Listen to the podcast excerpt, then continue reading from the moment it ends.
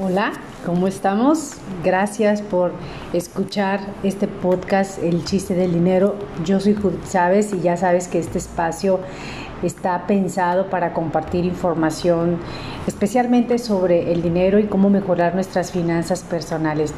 En el podcast del día de hoy te quiero hablar sobre este permiso que nos damos para equivocarnos en todos los aspectos de la vida, pero nos vamos a enfocar al tema del dinero y quién no ha sufrido una crisis económica en su vida, quién se ha hecho bolas, quién no se ha hecho, mejor dicho, bolas con su dinero, quién no ha eh, utilizado un crédito de manera incorrecta y que al final no lo puede cubrir. Estos acontecimientos poco agradables, incluso pues angustiantes, nos permiten desarrollar esta fortaleza que nos dotan de armas emocionales, espirituales, incluso hasta físicas para seguir adelante ante los momentos críticos. Por eso se vale equivocarse, porque en esos momentos es justo cuando la fortaleza nos ayuda a perseverar en los momentos que son más complicados y también van formando nuestro carácter para sobreponernos a las dificultades que nos vamos a encontrar a lo largo de nuestra vida. Así es de que se vale equivocarse porque el fracaso forma parte de la inteligencia emocional que desarrollamos conforme vamos adquiriendo experiencia y vamos madurando como personas. Basta con que reflexiones sobre dos preguntas básicas para que entiendas esta madurez que vas adquiriendo ante los retos de la vida. ¿Cómo enfrentas ahora los problemas? ¿Tu enfoque está en las oportunidades o en las dificultades? En realidad la gente a lo que ha logrado ganar mucho dinero, si nos enfocamos al tema de las finanzas, o ha tenido un relativo éxito en, algún ámbito de la vida, pues ha sido porque lo han intentado mucho, se han equivocado, pero siguen intentando, se han equivocado también mucho y han aprendido de sus errores y sin justificarse y sin culpar a nadie más y han también aprendido a levantarse muchas, muchas veces. Las personas que han triunfado la vida es porque han sido más grandes que sus problemas, eh, que quienes se quedaron en el camino. Eh, son esas personas que hicieron cualquier cosa para evitar problemas ante el primer contratiempo se desmoronaron y no intentaron más. ¿Notas la diferencia del que sí tiene éxito y de la persona que no logra el éxito? Los triunfadores se orientan a las soluciones y los perdedores lo hacen hacia los problemas. ¿De qué lado estás tú? Hay una frase incuestionable donde que dice que tu mundo exterior es el reflejo de tu mundo interior.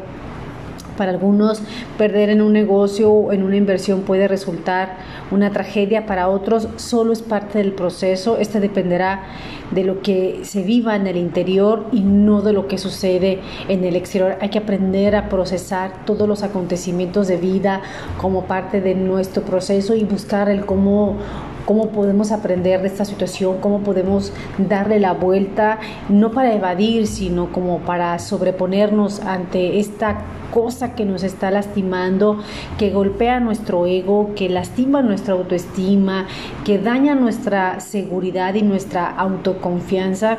Y entender que esto es parte de los golpes que nos da la vida, pero no es para tirarnos a la luna, es para entender cómo podemos cambiar nuestros paradigmas y la forma en que tomamos las decisiones y también qué aspectos estás considerando ahora que antes no veías, cuáles son las herramientas que vas adquiriendo durante tantas cosas que vives en tu día a día, cuál es tu situación ahora. Por supuesto que lo que tienes ahora cuando tienes determinada edad, pues no es la misma carga de experiencias que tenías cuando tenías 20, 25, que vas iniciando. El chiste es encontrar dónde está tu evolución, dónde, está, dónde quedó tu expertise, dónde quedó esta parte donde...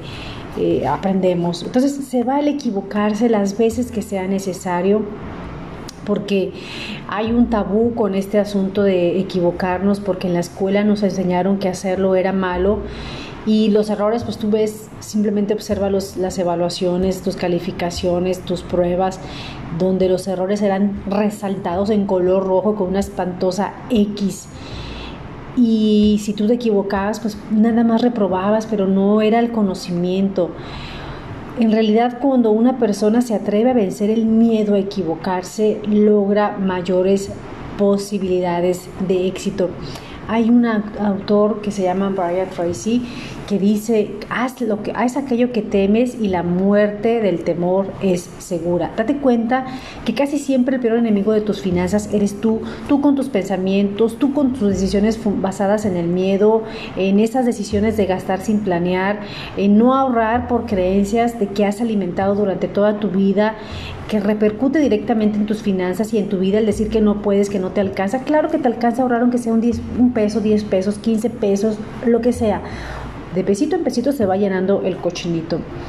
En realidad cuando nosotros eh, aprendemos, eh, logramos una resiliencia financiera, cuando aprendemos a relacionarlo mejor con nuestros fracasos y con nuestros errores, es decir, verlos de manera muy natural y no darles el poder de hundirnos. Mientras más culpes, mientras más te quejes, nada va a cambiar. Sin embargo, cuando asumes al 100% la responsabilidad de tus resultados, comenzarás entonces a encontrar extraordinarias lecciones de tus fracasos. Una, muy, una manera muy fácil de identificar esto es tu falta de aprendizaje de tus errores, es decir, no fue mi culpa. Cuando te exculpas, cuando culpas a las circunstancias, a la mala racha, a la mala suerte, a, a cosas que no, porque si por ejemplo un negocio no te sale, bueno, pues es que ni modo, me arriesgué, asumo la responsabilidad, no pasa nada y vamos adelante y a lo mejor no es por ahí y yo sigo intentando. Pero cuando te equivocas en lo mismo y en lo mismo y lo mismo y culpas a otro lado, no a ti mismo que estás intentando caminar por el mismo camino donde ya te equivocaste, pues entonces la culpa es tuya y hay que para poder evolucionar, para poder crecer, para poder estar muchísimo mejor. Las personas que no han aprendido de sus errores adquieren actitudes limitantes y se colocan en un modo de perdedor y por lo general lo que hacen es justificarse, culpar, quejarse, caer en la negación y renuncian a cualquier cosa que les represente un esfuerzo, eh, lo que por supuesto ocasiona que nunca alcancen específicamente el éxito en sus finanzas personales. Como dijo Winston Churchill, el éxito es la capacidad de ir de fracaso en fracaso sin perder el entusiasmo. Y como digo yo, flojitos y cooperando. Nos escuchamos en el próximo podcast de El chiste del dinero. Gracias.